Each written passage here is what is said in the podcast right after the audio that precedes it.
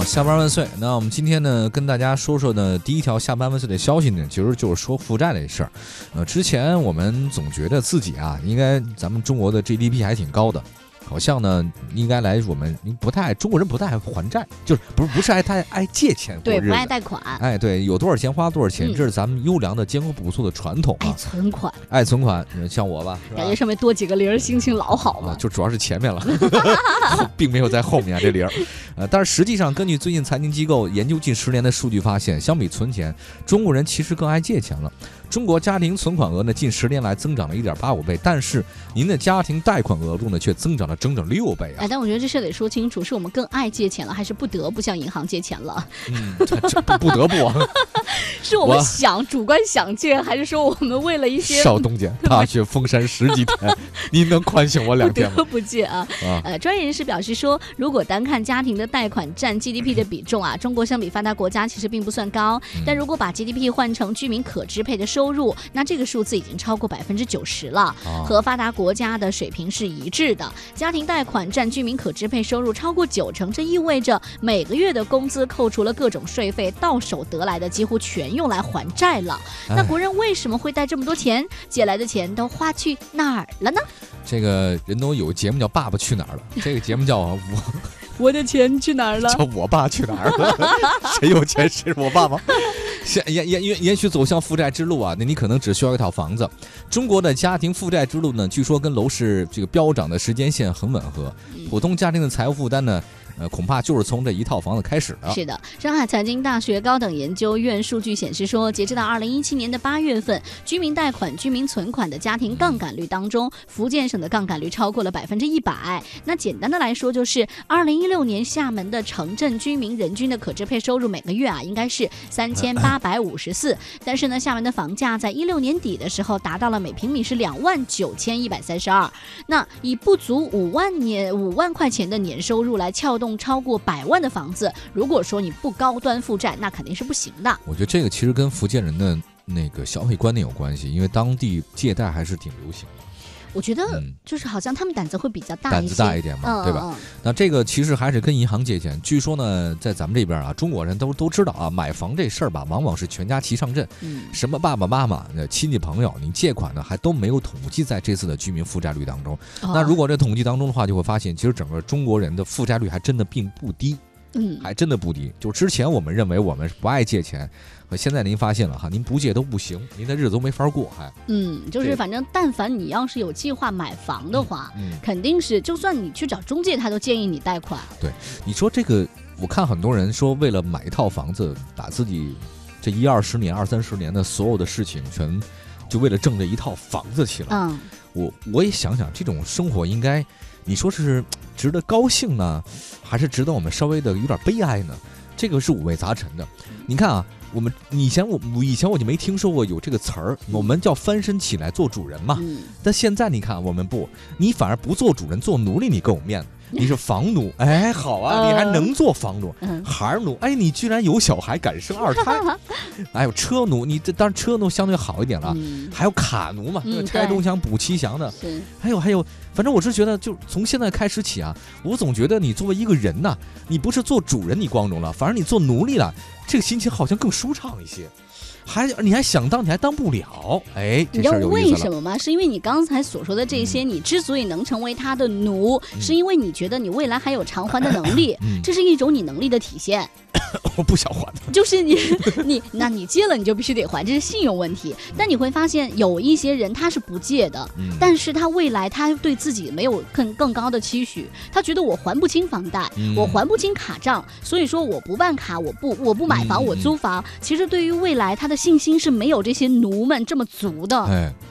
这个哎，算了，我就不想说这个太点评了，因为我刚才又脑海当中啊想起了一些非常伟大的古人，哎，啊，他们呢就是就趴下就不干了，嗯，我不为这五斗米折腰，我也不为我那个在大城市里那那那破房子，我这个奋斗我这一辈子啊，率性而去的人还真有那些人，那是我的偶像。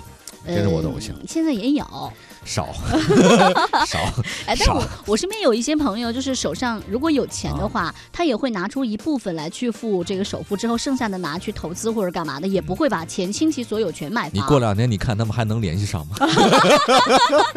都走向了天台。我懂了。好，再说一个案子，没那么夸张啊。老虎伤人案，伤者索赔将近一百五十六万。他说不能因为我们的错掩盖了这个元芳他也有错啊。是的，其实这事儿大家都好像有点慢慢的淡忘了啊。就是北京八达岭野生动物世界老虎伤人的案子，呃，会在下周二，就是十二月十九号开庭。事情发生在去年的七月份，大家都知道，赵女士一家三口和母亲是在北京八达岭野生动物园的这个东北虎园进行自驾游览，途中呢，赵女士是从副驾下车，走到了驾驶座的门口，被老虎袭击了。赵女士的母亲 是随即下车去追赶他，最终呢，赵女士的母亲命丧虎口，赵女士被送到了医院进行抢救。在一六年十一月十五号的时候，赵女士和父亲就把八达岭野生动物园动物世界诉至法院。哎，对，对于他的起诉呢，大家似乎并不买账。有人说了，如果你这次赔了，保不齐以后人去动物园碰瓷儿啊。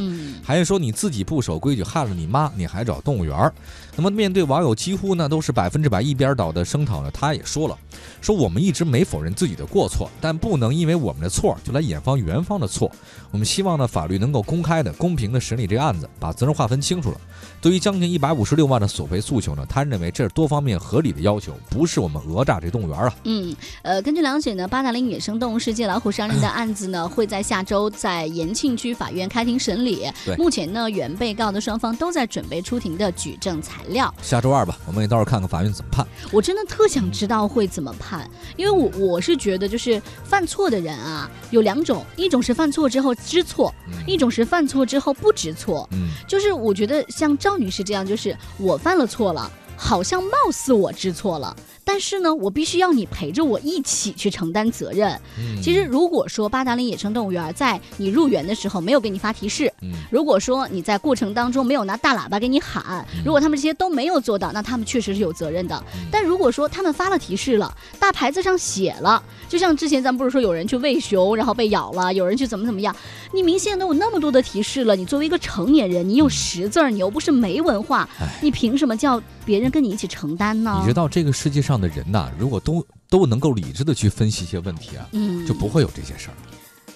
哎，那倒也是，你懂我意思了吧？嗯，哎，你你如果真的都能理智了，就不会有那些什么爱恨情仇，嗯，都不会有什么违法乱纪，都不会有贪污腐败了。如果是能理智的想想这事儿的话，所以嘛，哎，不是因为他是成年人，他就应该懂得的。有很多成年人懂得还不如孩子呢。还真是，还做的没孩子好呢。咱说孩子的事儿吧。说卫生间，首都机长回应男婴里的母婴间啊，不是男男男厕里的母婴室，这什么呀？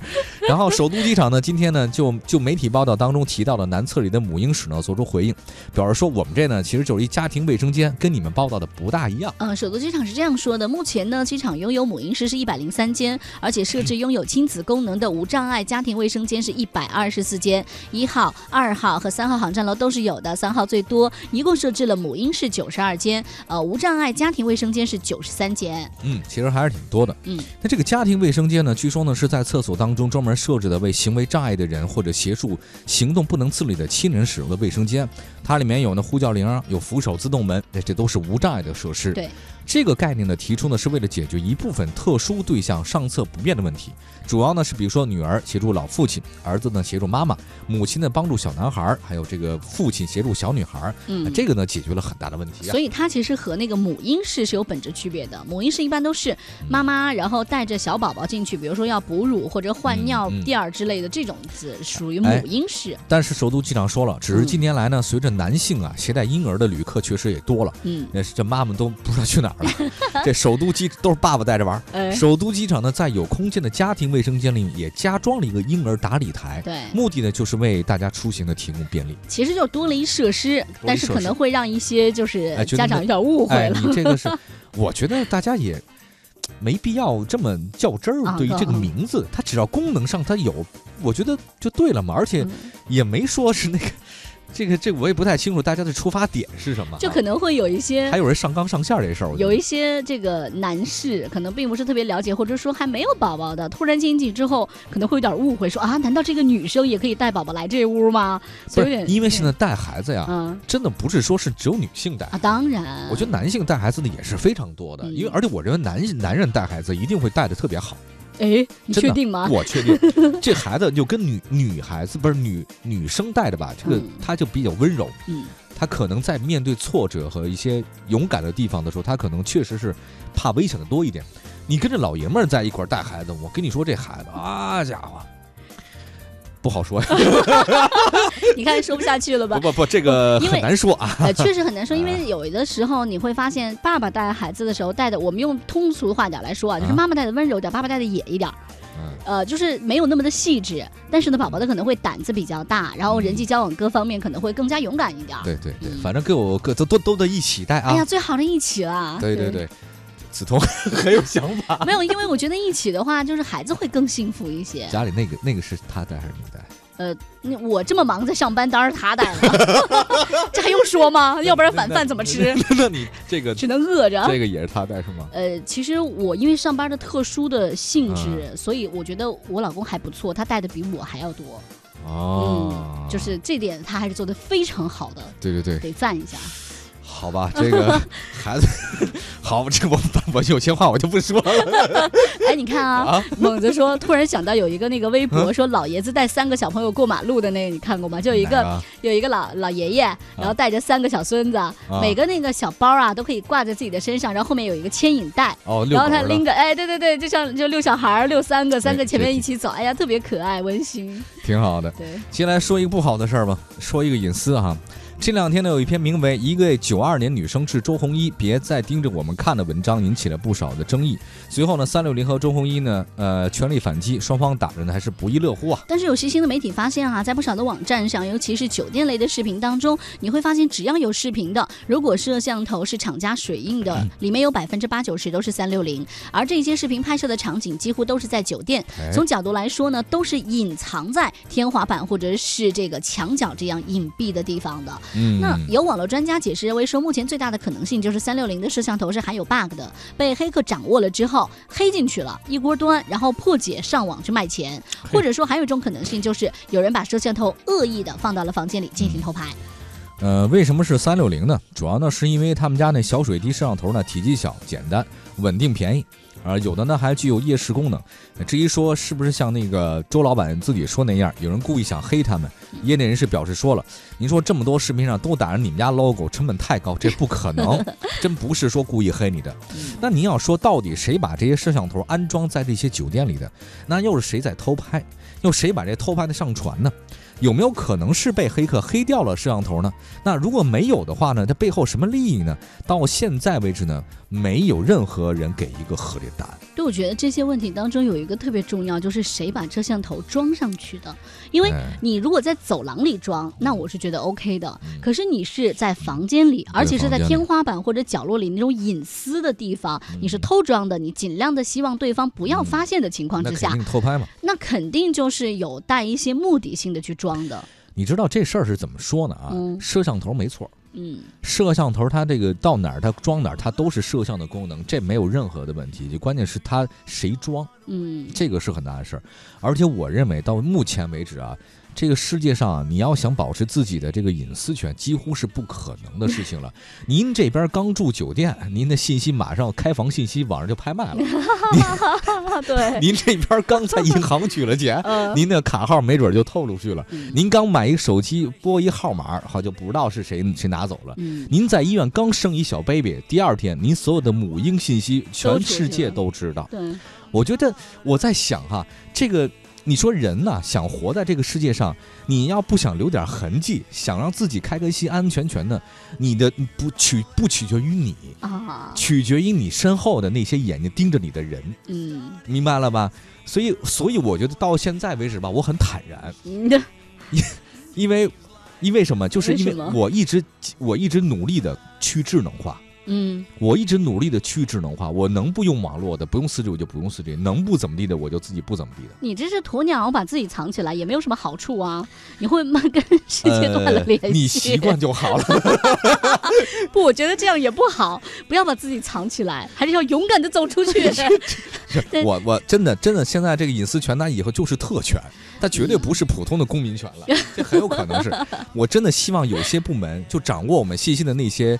那些呃特殊的部门，不要把我们的信息全部给随意的就买卖买卖买卖买卖，保护我们一下。对对对，你骂了，你把钱给我也行，您又不给我钱，您自己捞了，我觉得我真受不了。嗯，行吧，反正先说到这儿吧，该马上进广告了，休息一下，进入我们的今天第二时段，一会儿搜神记啊，马上回来。